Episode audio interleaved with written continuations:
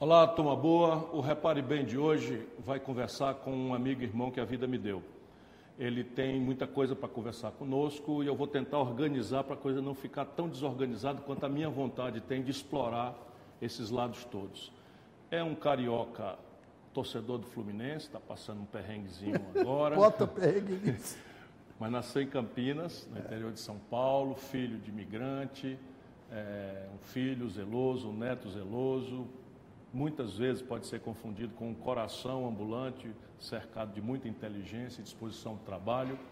É um homem que Leonel de Moura Brizola escolheu como filho e a ele atribuiu a responsabilidade de manter viva a chama do trabalhismo. É um homem que tem uma paciência, uma habilidade que eu morro de inveja, não é? Constrói aí a delicadeza de, das relações humanas muito, muito complexas de um partido político no Brasil, aqui e agora, de uma atividade extremamente desmoralizada. Não tem nenhum quadro do PDT nenhuma lista, em nenhuma das esculhambações, já foi insultado, já foi agredido, não tem nada sujo contra ele, mas é também um autor. E eu escolhi essa ocasião porque está na praça o livro um golpe contra tra os trabalhadores. É autoria do Lupe, porque ele também, para além de ter sido, de ser um grande, uma grande liderança partidária, ele é um executivo, já foi ministro da, do Trabalho, já ocupou diversas tarefas como secretário de Estado dos governos do Brizola. Todo abacaxi que tinha, que dificuldade, o Brizola chamava porque sabia que podia contar com a disposição. Você já sabe, eu estou falando do meu amigo e irmão Carlos Lupe. E aí, o Fluminense escapa da degola? Tá ruim, rapaz. Olha, é o único sentimento elitista que eu tenho. Porque o Fluminense é fruto da burguesia mesmo. O Fluminense era um clube de elite. Você sabe que o Fluminense, os jogadores do Fluminense na década de 50, passavam talco quando eram negros. Daí vem o pó de arroz. É, daí vem, para poder jogar. Porque senão não era aceito, de tão elitista. Era famílias tradicionais, família Gimli, né? As famílias mais Sim, tradicionais mas... eram tricolores. Mas o seu pai era uma figura não, tradicional? Não da... tem o nome dele lá no Não, quem é, rapaz? Ele foi barrado, ele não conseguiu ser aceito. E como é que tem uma placa com o nome dele lá? Por causa, quando eu fui ministro, nós fizemos uma ação junto à Petrobras, eu e o Márcio Forte, que era ministro da cidade, para ajudar o Fluminense a criar o Salão de Troféus, que é muito bonito por sinal. Por sinal, eles queiram botar meu nome, não, bota o nome do meu pai, que vocês barraram. E está lá o nome do meu pai, para homenagear um Seu pouco. pai tinha sido barrado, não tinha podia entrar... Barrado. É, é, é coisa de uma elite. O Fluminense é elitista, mas aquela cor, até aquele, aquele, aquele, aquele, aquele talco, o verde, branco e vermelho, isso me fascinou desde garoto. É, não é sua melhor virtude, especialmente porque agora está ali rivalizando com os times do Ceará, é, né, para ver quem vai ficar fora. Enfim, mas eu, eu queria só abrir esse papo. Eu fiz uma brincadeira parecida com o Mangabeira, que sofreu muito mais do que você, que é, de fato tem muita naturalidade, vai para o estádio, veste a camisa. Mas eu queria conversar com você sobre algumas coisas. O, o que é o trabalhismo, Lupe? No, no Brasil, no, no, Brasil faz uns 30 anos que só se fala em PT e Tucano, 25 anos.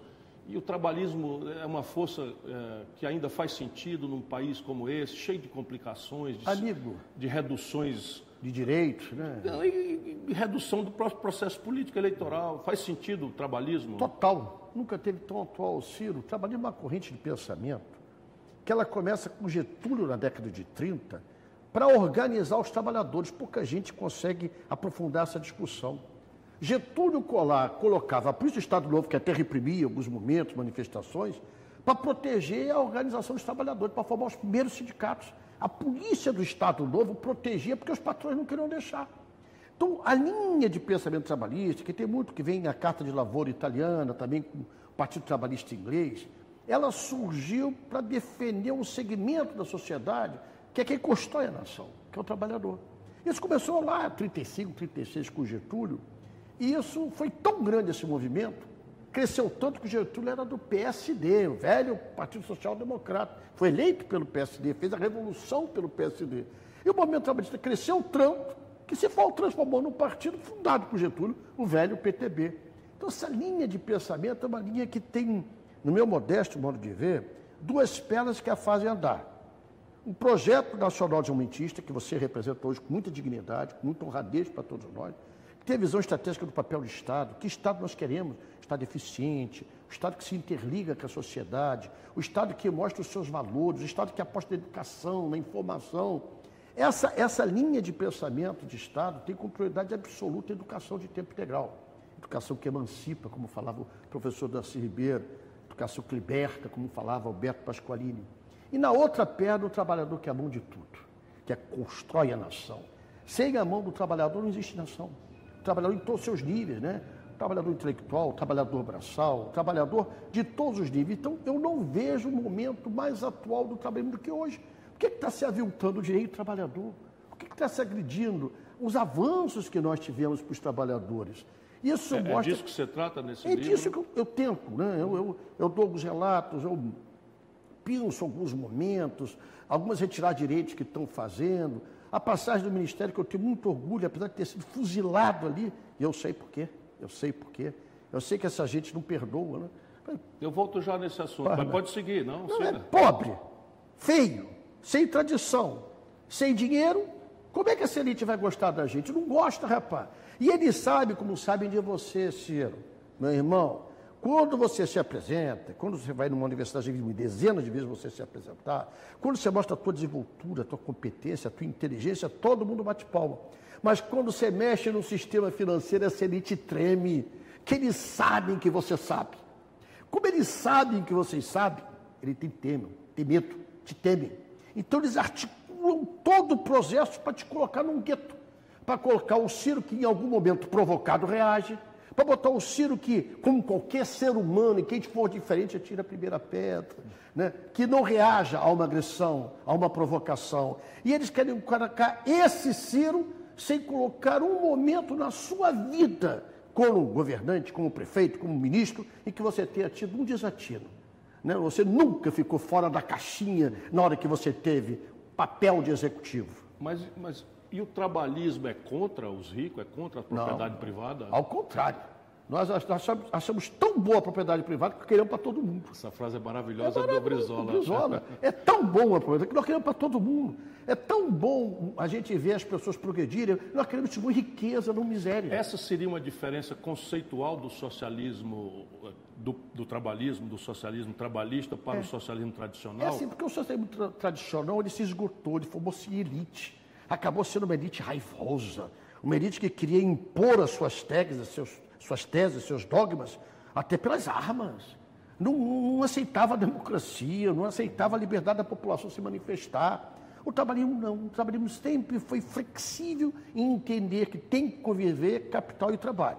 Nosso grande nossa grande questão, e é por isso que nós temos essa mácula, essa marca, esse carimbo, e você está herdando isso também, é que a gente quer questionar o sistema capitalismo selvagem, o sistema financeiro que não produz nada, que só quer ganhar dinheiro em cima de dinheiro, em cima de dinheiro, com as mais altas taxas de juros do planeta, sem ninguém pagar imposto. É esse o nó que a gente quer se diferenciar dos restos dos partidos.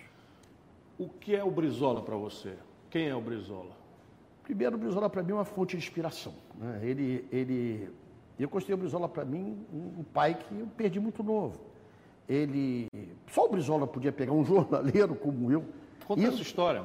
É, uma história. Conta, a história, nem, nem todo é, mundo sabe. É. E muita gente Brizola, acha... Brizola foi governador do Rio Grande do Sul, foi um homem que expôs a sua própria vida para defender a legalidade ali nas primeiras escaramuças do que acabou sendo nas primeiras não, na segunda escaramuça, que a primeira aconteceu em 54 e o Getúlio Vargas se matou para proteger o Brasil da ditadura. Em 61 tentaram de novo, o Brizola foi quem é, desmanchou isso, nós assistimos juntos. É. Cadê a Ambos olhamos um para o outro, lindo, chorando lindo, os dois, de ver aquela coisa de um homem se expondo até o risco da própria vida para defender o país, para defender o povo, nem sempre né, bem compreendido, e acaba indo para o exílio muitos anos. 15 Na anos. volta, você estava me dizendo, o Brizola é um filho. Como, como é que foi isso? Não, ele é um pai para mim. Sim, você é como um é filho para o Brizola. Eu, eu, era jornaleiro, Ciro. Eu ficava. Jornaleiro, jornaleiro, jornaleiro quer dizer. Banca de jornal. Não é jornalista não, que escreve não, não, jornal. Que sou eu. Jornaleiro, jornaleiro. O homem que vende jornal que na banca.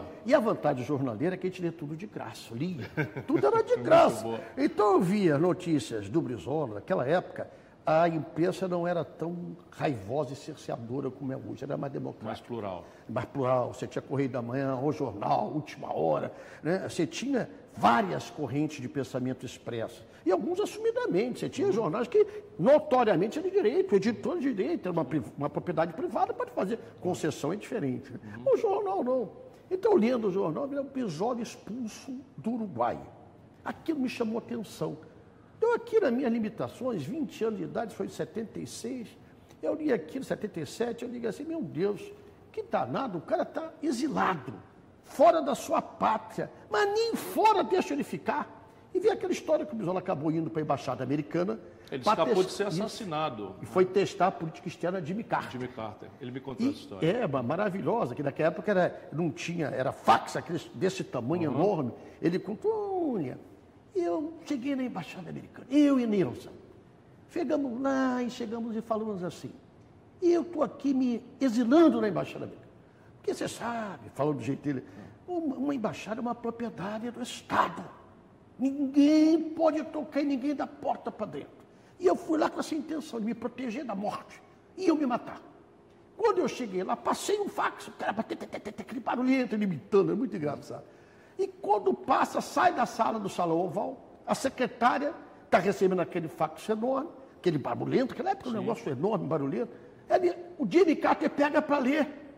E ela traduzindo para ele, e ele autorizou na hora que fosse dado asilo. o asilo político para mim. Então aquilo ali me marcou. Depois eu vi essa história, eu não conhecia a época, sim, eu me conhecia sim. depois. Aí vai o Brizola, vai para o exílio, né? foi para os Estados Unidos, depois foi para a Europa. Depois, no dia 7 de setembro de 1979, é dada a anistia e ele volta para o Brasil. E o Brizola muito desconfiado, né? porque ele tinha medo de chegar em qualquer avião, tinha um ataque, claro, uma, alguma claro. coisa.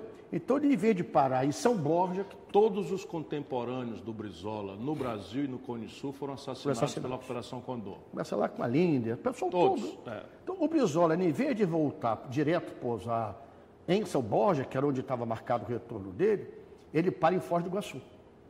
E de Foz do Iguaçu vem carreata. Então, o evento para começar, alvorada com o Brizola, 6 horas da manhã, chegou às 18 horas. Quer dizer, não era o ponto forte do Brizola com o horário. horário né? E a gente estava lá com uma caravana, assistindo. Você foi? Fui, eu e um grupo de jovens aqui, mas por conta própria. Sim. Levei 40 horas, ônibus naquela. Ah, eu mesmo pensava que a sua relação era mais. Não, não, eu só conheci ele aqui. Uhum. Mas, pô, tinha um. Você já foi nessa? São Borja inteira estava lá, uhum. rapaz. O cemitério era um mar de gente, uma coisa assim impressionante. Que mais me impressionou. É, só para as pessoas saberem, é, o Brizola nasceu em, em outra cidade. Carazinho. Mas, Carazinho. E resolveu se enterrar no mesmo cemitério do Getúlio Vargas e de João Goulart. E ele tinha essa relação, então quando ele volta, ele vai a São Borja para visitar o túmulo que é que ele está falando. E Getúlio. E eu Getúlio. nunca vou esquecer disso, porque o túmulo Getúlio era o primeiro. Uhum. É engraçado isso, estou ocupando muito tempo. não, não, não, nós estamos conversando. Aí mesmo. ele chega ali, eu chego de manhã, porque era alvorada, e eu procurando o mausoléu da família Vargas, né? São Mário, aquele negócio grande, pô, mas não achei. Quando eu chego na entrada do cemitério, até hoje é uma casinha, está mais arrumada, eu falei, onde é que é o jazigo de Vargas e tal? Eu, o senhor está, eu apoiei a perna, Quase. o senhor está se apoiando aí. Caixãozinho de metro, Sim. uma tampa de mármore e uma foto oval. Sim. Esse povo que eu fui escravo jamais será escravo de ninguém. Aquilo me comoveu, porque eu disse, meu Deus, esse homem que foi presidente de 15 anos e pula mais quatro, é isso. Deu rapaz lá, é, mas todo dia vinha alguém botar flor, limpar, arrumar. As pessoas gostavam do doutor Getúlio. Você falava, doutor Getúlio. E aquilo me impressionou e o Brizola chegou nesse dia 7 de setembro. O Brizola sobe uma veraneia, eu me lembro como se fosse hoje. Veraneia que tinha aqueles. Como é que chama aquele que botava em cima do carro? Porta-mala, né? Não, não, não. Tipo apoio, eu não lembro Bagageiro. o nome. Então. Bagageiro. Uhum. Esse é o nome certo, bagageiro. Subiu em cima do bagageiro e falou em cima do caminhão, dava, uma multidão, tem fotos disso. E ele falando para o doutor Getúlio. Ah, ele falava direto Falava direto, assim. Ele não falava para a multidão, ele falava para o doutor Getúlio. Olha, doutor, nós estamos voltando para retomar a tua luta. 54 não foi em vão, doutor Getúlio. Eu, Leonel Brizola, estou voltando para recriar o trabalho. Aquilo emocionou, rapaz. Emocionou com o Molino Sumaragato vermelho aqui. E eu fiquei olhando aquilo, então uma multidão, nem, Brizola nem, nem sabia que era aquele resto de gente que estava ali. Eu, no caso. Eu vim embora. Passa em dezembro, olha que coisa curiosa. Ibrahim Suede, não sei se você é muito Colunista. jovem, né? Não, mas é um- não, é um colunista, colunista. claro. Bomba, bomba. Brizola está no Rio, hospedado, hospedado no Hotel Everest, que você já ficou, inclusive. Sim, sim. E eu, emocionado, lendo aqui, pô, o Brizola está aqui. Jesus de Nazaré que está me protegendo, que me, me, me faça as pessoas acreditar. Abaixo o meu jornal assim, meu irmão, está ele e Dona Neuza na minha frente. Na frente da Na banca. minha banca, na minha frente, a Dona Neuza nunca viu ela despenteada na vida, que ela usava laqueira, laque que se chamava, laque, sim. que laque, toda arruma. E ele, tu tem zero hora aí, jeito que Seu eu- Jornal do Rio Grande do Jornal do Sul. Rio Grande do Sul. E eu, não, governador Bisola, mas pro senhor arranjo, eu tremia, varapau. E ele, mas tu me conheces? Eu ganhei ele com essa frase. Falei, só não conhece o senhor que não conhece a história do Brasil. Ele riu assim, pá. Então aqui, debutou que estava no Hotel Everest, é, era, é, como é que chama? Quarto maior de hotel? Uma suíte. Suíte 1402. Quando você tiver, pega na banca do Pascal, que é a banca ficou de Pirajá, grande, está até hoje lá. Não está mais o Pascal, mas a banca está lá. E leva para mim, eu peguei. Saiu meio-dia, que naquela época eu pegava duas horas da manhã. Meio-dia vinha um jornal do dia anterior. É, não é sai de tarde, No é. dia anterior, chegava no dia seguinte de tarde. Eu peguei e fui no Ereste. Cheguei lá, tinha aquelas caixas desse tamanho de interfone, de madeira. Sim. E eu, pô, até peraí que eu vou falar com o Brizola. Ah, governador, tá aqui o Carlinho da banca. E tá com o jornal. Ele pode deixar aqui? Não, manda ele subir. E eu subi. Eu subi, Dona Neuza me recebeu, muito elegante, uma mulher muito chique, muito fina, muito educada. Olha, Leonel tá vindo. Ele veio com o chimarrão, sorvendo o chimarrão. E começou lá o que chama de monólogo Isso, isso democrático. Copacabana. E aí, Ipanema, Ipanema, Ipanema. Ipanema. E ele, o chamado monólogo democrático, ele falava e ouvia. Ele, quatro horas ele falou. Jura? Juro por Deus, de quatro horas eu fiquei ouvindo. E a missão dele pegou um pacotinho de ficha de filiação, era PTB ainda. Olha, tu vais, pega essas fichas. O que, que é governo? Não sabia nem o que que era ficha de filiação. Olha, tu vai nos porteiros do edifício. Tinha muito armazém na época. Vai nos armazéns. Aqui no Rocinha, no Vidigal. Mas fala baixinho para não assustar as pessoas. Diga, Leonel Brizola voltou. E voltou e precisa de você para retomar o PTB do doutor Getúlio. Eu fiz exatamente o que ele mandou, sem ter muita noção do que, que eu estava fazendo.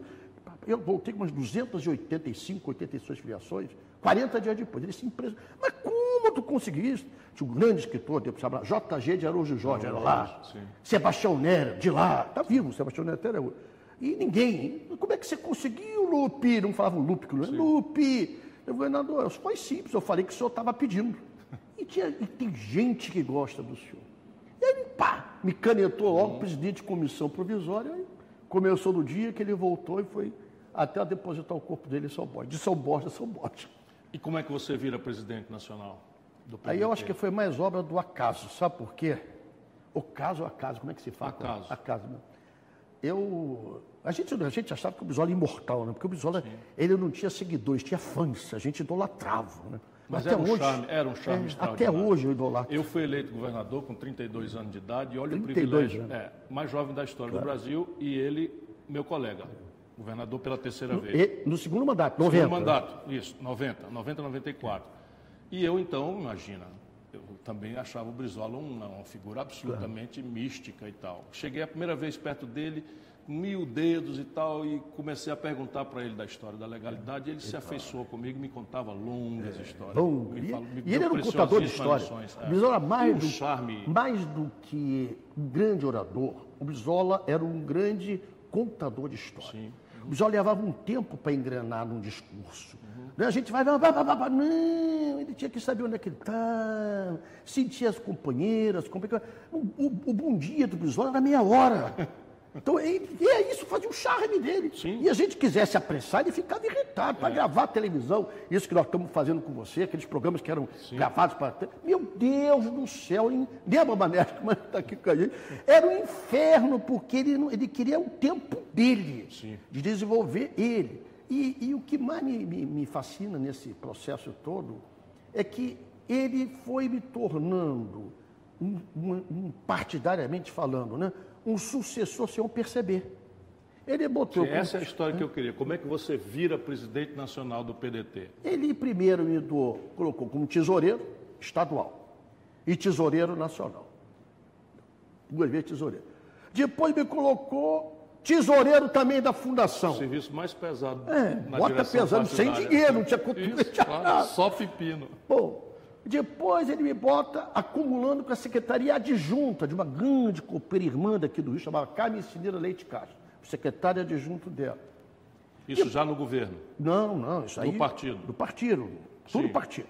Chega em 2000, 90, 98, 98, eu acabei fazendo aquela história com o Saturnino, que eu fui suplente, não disputei, e ele me bota para ser vice, tinha uma reunião aqui, onde está essa sede, a convenção do Diretório Nacional, e o pessoal articulando para o meu irmão Neiva Moreira ser o vice-presidente.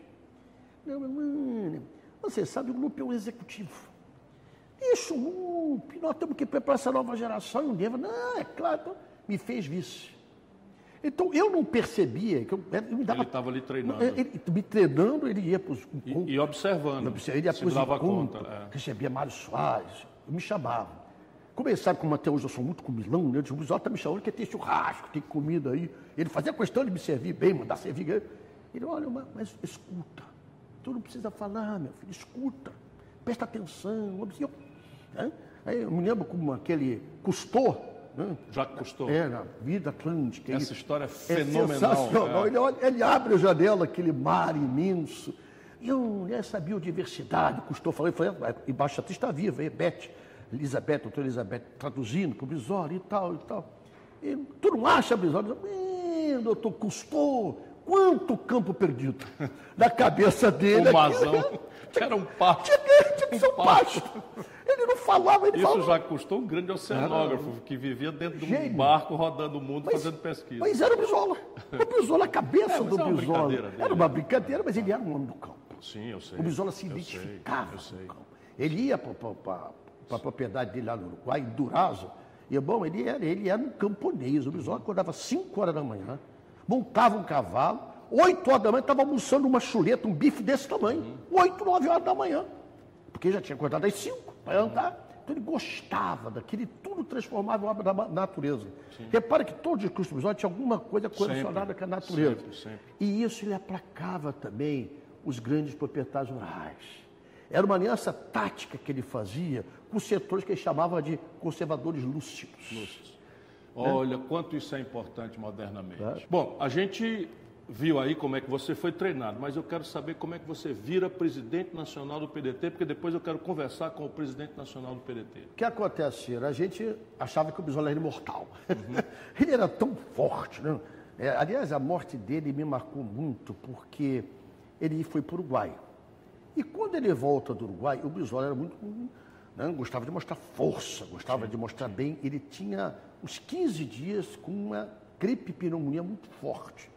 E quem tratava ele era um, um pediatra, doutor Milton Moraes. Está aí, para quem quiser ver. E quando ele chega, olha, eu não estou muito bem. Naquela época não tinha aquelas essas esteiras rolantes ainda no galeão. Eu veio, muito e veio no sobretudo, pediu para eu apoiar fisicamente ele. Uhum. Ele veio se apoiando em mim, chapéu para ninguém conhecer, com aquele sobretudo agora em pé. E eu senti ali que ele não estava nada bem. Liguei para o doutor Milton, ele disse, olha, vai para casa que eu vou tentar convencê-lo ir para o hospital. Ele foi para casa e não quis de jeito nenhum. Né? O Brizola para convencer era difícil. Então fiz, fiz no quarto dele um, um, um micro enfermaria. Hospital. Um, um- como chama aquele negócio que coloca na veia Soro. lá? Soro. bah. E ali ficou e tal, teve vários momentos ali, e ele vai e morre. Dessa tirada que ele Dessa morre. tirada, ele, ele chegou isso sexta, sábado, domingo, ele foi segunda de manhã para o hospital.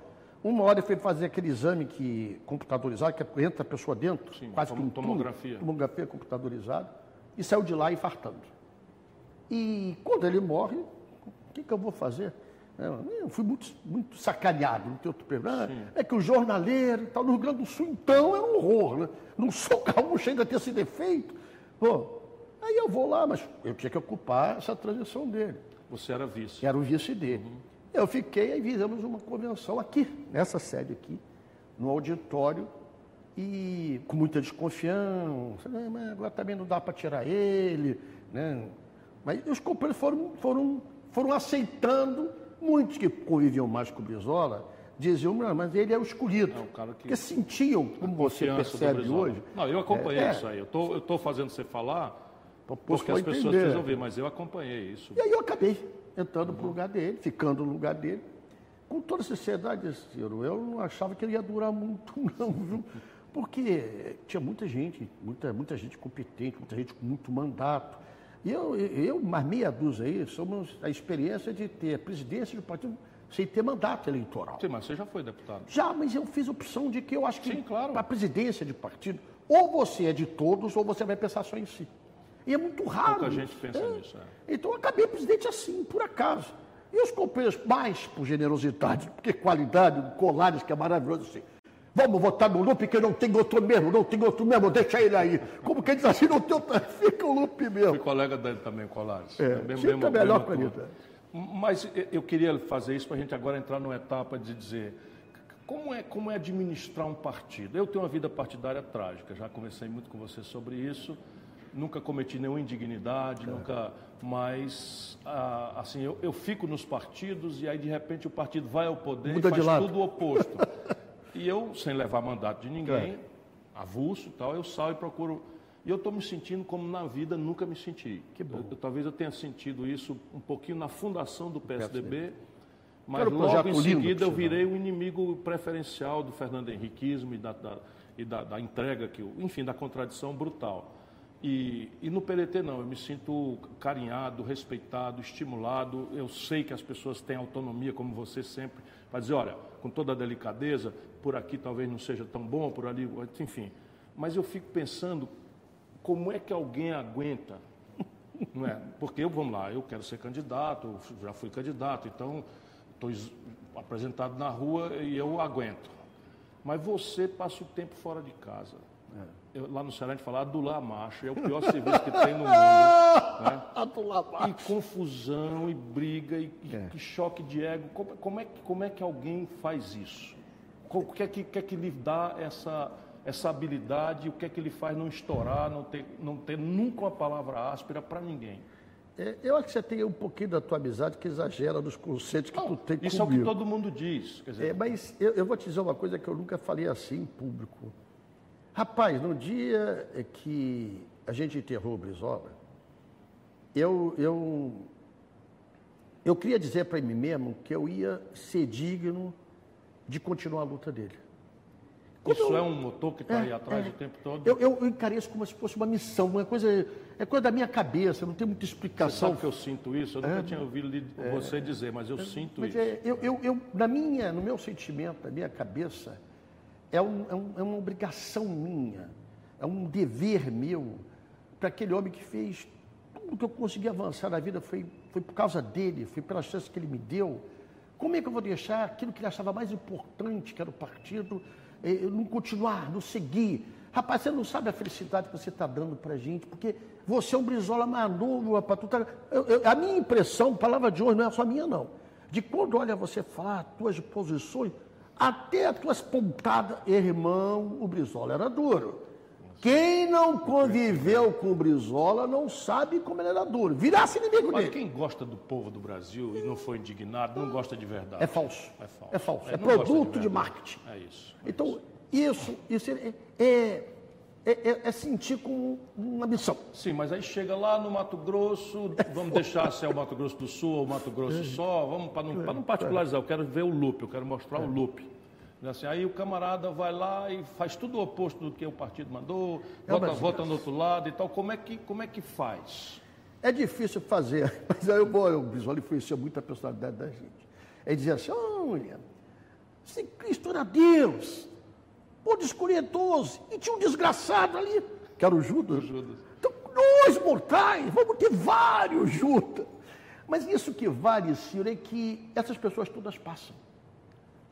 Você tem essa sensação. Tem. A instituição. Quer dizer, você quando vai botar o pé na dividida, você está o seguinte, eu estou com a camisa do é. time, estou com a instituição. Com a instituição. instituição. E aquela, as ideias. aquele dividido ali é um, é um jogador emprestado. E, infelizmente, a maioria, a maioria que toma esse rumo, falta consistência ideológica, falta visão de pátria, uhum. falta convicção patriótica porque o nosso Mas isso não é tarefa do partido ajudar é, a preparar o quadro? É. Eu acho que a gente a ainda, não, ainda não cumprimos essa missão com eficiência. Aí eu assumo a minha parcela de culpa grande.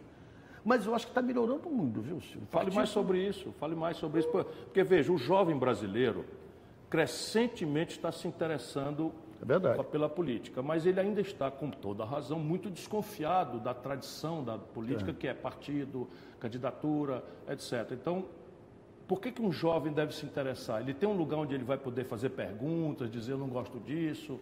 Tem, tem e tem sempre. Olha, o PDT hoje tem 27 unidades da federação, com diferenças. Alguns lugares com preços mais fechados, outros lugares a gente está tentando romper esse fechamento e é difícil. A gente está usando muito agora, você me ensinou isso, rede social. Ele está botando na rede social, venha, estamos chamando, estamos querendo que venha ser candidato. E é claro que até isso se adaptar, essa garotada que está chegando tem que entender que isso não é de um dia para o outro. Mas se eles conseguirem entender que o instrumento de transformação de uma sociedade se dá na política, e que não existe instituição democrática, um país democrático, nação democrática sem partido, ele vai começar a entender como ele pode ser protagonista da sua própria história. E eu acho que está começando a acontecer assim. Está começando, e você é o maior, é, é, o maior responsável por essa, por essa conquista que o trabalhismo tem tido. Você está formando uma nova geração. Eu falo isso sempre, toda hora, porque estou na tua presença. Você está apostando em inteligência. Como é bom apostar em inteligência. Porque você leva. Mas veja, o Lupe, é, ele é sempre muito generoso, quer transformar a conversa comigo, mas ele hoje eu vou, eu vou mostrar esse coração ambulante para todo mundo. Você não tem uma fundação, ela não está preocupada, não está operando, não tá, você não está botando grana nisso. Que né? fundação nunca tive? A fundação do, do partido, homem. Ah, não é minha, não, pelo amor de Deus. Não, Agora você me assustou. Não. A Fundação Leonel Brizola Alberto Pascone. A Fundação do Partido. Qual é a função dessa coisa? Exatamente. Grana, você me assustou e, quando e, falou fundação, pensei teve... que eu tinha criado uma fundação. Depois aí você arruma isso daí. Mas essa fundação existe desde a época que o Bismarck havia, era a Fundação Alberto Pasqualini. E a tarefa dela qual é? Formar quadros. Formar preparar quadros, quadros. treinar, Ela estudar, tá, estudar os problemas. Olha, e está funcionando. Olha, mas tá isso que eu queria dizer. Se vocês entrarem na página da Fundação Leonel Brizola Alberto Pasqualini, acesse a página do PDT, www.pdt. Que diabo é PDT Digital, que também é uma iniciativa também sua. Está é um, tá no Face, está em Zap agora, nosso Instagram. Instagram, toda essa parte de redes sociais, esse nome bonito. Eu fico impressionado como a gente é culturado, né? A gente não consegue é. falar uma bela palavra em português, eu tenho bloqueio de falar em é inglês. Isso, uhum. É deficiência, uhum. né? mas eu não, tenho. eu também tenho raiva. E, e, e, e a gente está entrando nisso, irmão. A gente está entrando. E olha, eu estou muito esperançoso de uma nova geração. Que tenha a noção do que representar esses vultos da história. E qual é a missão hoje do PDT? Que tarefa você tem na sua cabeça? Por favor, é, a sua generosidade é muito grande comigo. Tudo bem, candidatura e tal, mas a candidatura é um instrumento claro. para. Qual é a tarefa? Qual é a missão Nós temos que, que o PDT hoje Eu falei isso até a, a, Folha de São Paulo, que a senhora botou corretamente o que eu falei. Nós temos que ser uma opção ao ódio. É o ódio dos bolsonaristas que odeiam Lula é o grupo do PT, o Lula, que odeia o Bolsonaro. E um alimenta o ódio do outro para se permanecer os olhos. Então, a briga entre o diabo e coisa ruim, o inferno sempre ganha. Eu estou resumindo é aqui uma é coisa muito simples. Então, a nossa ideia é formar um novo caminho, onde tem esse projeto para o país, onde se discuta com profundidade tudo que a gente pode fazer, onde a população entenda que não pode pegar, com todo respeito que eu era como jornaleiro, me botar de jornaleiro para a presidência da República sem ter feito nada, eu já fiz alguma coisinha. Mas não dá para você, nos teus degraus da vida, nos teus degraus, em qualquer empresa, eles falam tanto empresa privada, alguém entra, office boy, se transforma presidente de um dia para o outro, só se for herdeiro. Né? Tirando ser herdeiro, não consegue. Então, eu acho que o que nós temos que construir é uma opção para o povo brasileiro, mas uma opção com um projeto. Isso que você defende, que é o que nós defendemos do partido, um projeto nacional, desenvolvimentista, um projeto que avance na tecnologia de ponta, que pense em um país grande, que não se submeta aos interesses internacionais, que saiba conversar com todo mundo no mesmo nível, mostrando a grande nação que somos. Então, essa opção, Ciro, se me permite, eu acho que a gente começa a fazer quando forma um núcleo básico dela núcleo básico dela. PDT, PSB, Rede e PV. Esses quatro nós tivemos. Tem essa um... conversa aí? Ah, estamos avançando bem. Essa semana, amanhã, o André Figueiredo e o Cid estão fazendo outra reunião com esse grupo para discutir que projeto. Quais são os partidos? PSB, Partido PDT, Socialista Brasileiro, PDT, Rede, Rede, Que é- Rede é o Partido da Marinha. é, da Marinha e representado Do- lá no Senado para Randolfo, que é um belíssimo é. quadro. E o PV, E o PV. Partido Verde. Do Pena. Esse é o núcleo que a gente começa e tem muita afinidade programática para ofertar um projeto para o país. É essa a discussão que nós queremos. Isso é grande, hein, Lu? É grande e vai ser maior ainda. Isso é história. Se a gente tiver competência, e não tu, tu tenha, nossa aqui como partido, conseguir agregar isso e mais. Nós, eu, eu falei isso ontem, eu repito, que muita gente está se incomodando, mas vou repetir. Hoje a direita é o PSL, é o Bolsonaro. O DEM se transformou no centro, porque a direita foi assumida as bandeiras mais raivosas, odientas, discriminadoras, está com eles. Como o DEM também. se deslocou para o centro, nós temos que conversar com eles também, irmão. O Brasil é continental, é diferente. Você tem que fazer aliança, eu sempre digo, com capital produtivo. Todas as vitórias do doutor Getúlio, de Brizola, se deram com essa aliança. Centro-esquerda. O centro é representado pelo capital produtivo, porque está preocupado em gerar emprego, em crescer, em ser rico, mas sabendo que precisa distribuir essa riqueza. Né? Então, eu acho que esse passo que nós estamos começando a dar agora pode ser um grande diferencial na política do Brasil, começando as eleições municipais. Que se nós quisermos fazer isso sério, e eu falei isso na reunião, nós temos que colocar em segundo plano o interesse partidário, em primeiro plano a nação, o país. E isso começa a ter fotografia das eleições municipais. Por que, que a gente não pode estar Rio, São Paulo? É, é ver um nome que agregue mais esses valores, esse projeto, e represente para a sociedade uma nova fotografia. Não sei se eu consigo me fazer. consegue, Uma fotogra- Essa fotografia aqui, ela não quer nenhum dos ódios. Ela quer amar profundamente o povo brasileiro. É isso que ele está tentando. Me emocionou de novo. Mas o seu livro, que tem a orelha do Leozinho, que é a sua cria né, adorada. Meu é- orgulho. é orgulho. E de nós todos, que é um quadro que está saindo melhor do que o pai. Graças que a a nossa Deus. sorte é essa, É. ver os filhos né, crescerem melhor do que nós. Mas o seu livro tem uma capa, eu vou mostrar depois, eu vou descrever. Ele tem uma capa que é uma carteira de trabalho e uma mão escura com uma faca. É. O que é isso? É o que estão fazendo com o povo brasileiro na área do trabalho. Estão esfaqueando pelas costas. Estão tirando direito. Estão aviltando o salário. Estão desempregando. Eles estão fazendo os maiores Mas, absurdos. Luke, isso não é a modernidade? É? Eu estou perguntando, É. você que foi ministro do Trabalho, isso não é modernidade? Modernidade num país desenvolvido é ver o seu povo encontrar felicidade. E não tem melhor forma de as pessoas se sentirem com a sua autoestima reconhecida, valorizada, ela se sentir útil quando ela não tem um trabalho, um emprego.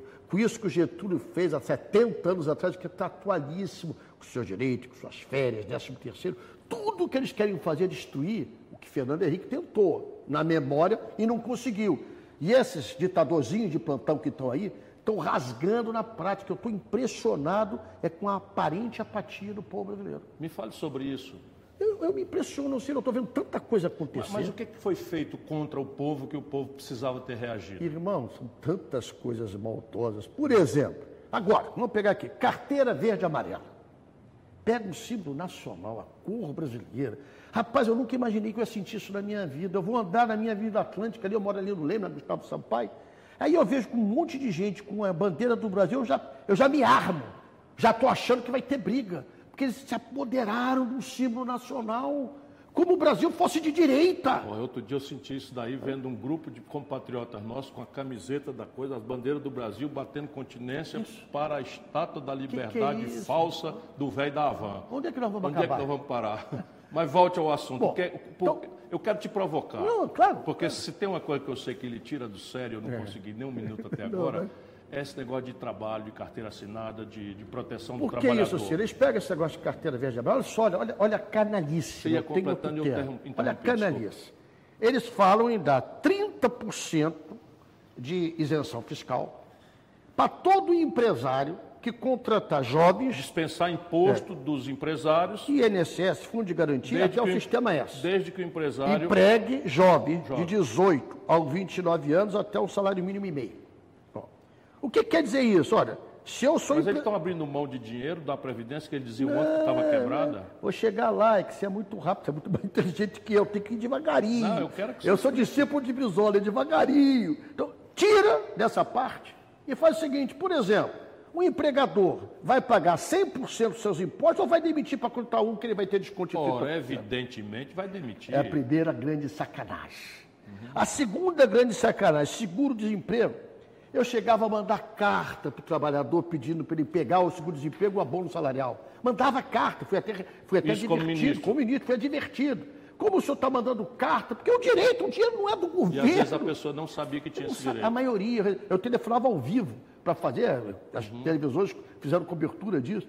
Então, o dinheiro do desempregado, o cara está ferrado, está F literalmente. Aquele saláriozinho é para ele sobreviver em taxa em 7,5% para compensar a isenção para o patrão. Isso é uma indignidade. Então, como é que a gente pode entender que isso as pessoas não vão, não estão mensurando o que, que fizeram? Mas será que as pessoas vai? sabem disso direitinho? Demora, né, Cira? Sabe por quê? Eles fazem uma tática que é muito inteligente. Eles vão discutir quanto isso. Vamos, vamos recolher os livros da Bienal, que mostra um casal se beijando. Vamos falar da embaixada para o filho. Agora parar até de falar, foi tão vergonhoso, né? É, que parar. Desistiram. Vamos, vamos começar a fazer um teatro para mudar a atenção. Ele já vestiu a camisa do Corinthians, agora é do Flamengo. Amanhã o próximo campeão ele vai vestir. É circo e pão. É uma técnica que começou lá em Mussolini, né? Então, é a mesma coisa. Até o momento que essa população começa a ver que está mexendo com a vida dela. Eu não sei quanto tempo leva. A única certeza que eu tenho é que isso não vai continuar como está. Me fale um pouco mais sobre isso. América Latina pegando fogo. O Brasil pode ser uma ilha fora disso ou você acha que mais cedo ou mais tarde é... essa instabilidade, que já está aí, claro. na verdade, né? Ciro, a gente pelo, pelo tamanho, pelos vários Brasis que estão aqui, é diferente acontecer numa Colômbia, num Peru, numa Venezuela, um país continental que somos nós. Mas a identificação, a, a nossa unificação como nação já é um milagre. É um milagre. É um milagre porte a sua, mesma língua é, praticamente. A América Espanhola implodiu em implodiu mil tudo. pequenos países. E nós estamos aí, 8 milhões, é. 40 mil quilômetros quadrados, falando a mesma, todo mundo com sotaque aqui, com alguns índios que falam diferente lá, mas 99% da população falando a mesma língua, se entendendo, indo e vindo, sem guerra civil, mais nada. Então, é diferente essa realidade brasileira. Mas ela vai, por exemplo, ninguém imaginava em 2013 aqueles movimentos, que foi pioneiro aqui no Brasil. Uhum. Lembra das manifestações Sim. sem controle? A gente não sabe. Black, black, o que é o meu nome? É tudo em inglês agora. Black Bloc. Black Bloc, esse daí, os caras quebravam tudo. Então, o que, que foi aquilo ali? Não tinha controle, não tinha previsão, nenhum serviço não. de informação previu. Não. É. Eu acho que pode surgir algo que a gente não tem controle, porque isso não é o nosso tempo. Não é o tempo que a gente tem de que estamos na política, estamos lendo, estamos. É o tempo das pessoas sentirem que aquilo incorporou com uma agressão à sua vida, uhum. a seu direito. Sinceramente, na minha avaliação, isso irá acontecer. Como? Que dia? De que maneira? Não teria ideia. Mas isso é bom ou ruim? Eu acho bom, Ciro, porque nenhuma sociedade no mundo conseguiu se erguer sem se manifestar, sem protestar, sem ir para a rua. E isso é a história da humanidade. O Brasil está dentro. Uhum. Então, isso é questão de tempo. O que eu temo é que essa gente que está aí, esse decreto que o, o é medida provisória, né, que fala, que o Bolsonaro fez para isentar de culpa as Forças Armadas, ele já tem, já tem medo. Porque eles querem dizer o seguinte, atira, mata porque estava em serviço. É, mas isso é completamente inconstitucional. É, mas está tá lá. Sim, eu sei que está tá lá. lá. Ele está tentando, né? É, tá então, o que, que, é isso, Ciro? Eles também, eles sabem que isso pode acontecer. Sabe, sabe. Então, eles querem antever que isso se transforme num que possa matar. Que, aliás, a tese deles é essa, eles querem matar. Irmão, será que quando o povo brasileiro não vai acordar que não resolve violência com violência? Não, não existe nação no mundo que se resolve assim. Não tem um exemplo no mundo que se resolveu assim.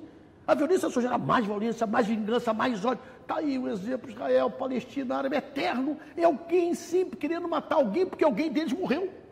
Eu estou aqui inventando Não, não, não. Você está falando em morte. Isso me traz à cabeça, e eu quero ouvir você, porque essa é uma outra dimensão que eu acho que lhe faz um homem grande e especial, que poucos conhecem de perto como eu, e que o Brizola com certeza viu, que é a questão da religião. O que está acontecendo que o espírito cristão do nosso povo está sendo usado para uma agenda tão estranha ao cristianismo? Né? O cristianismo é dar outra face, o cristianismo é amar ao Foi o próximo. maior socialista que a humanidade teve. Isso. Na minha modesta Sim. opinião.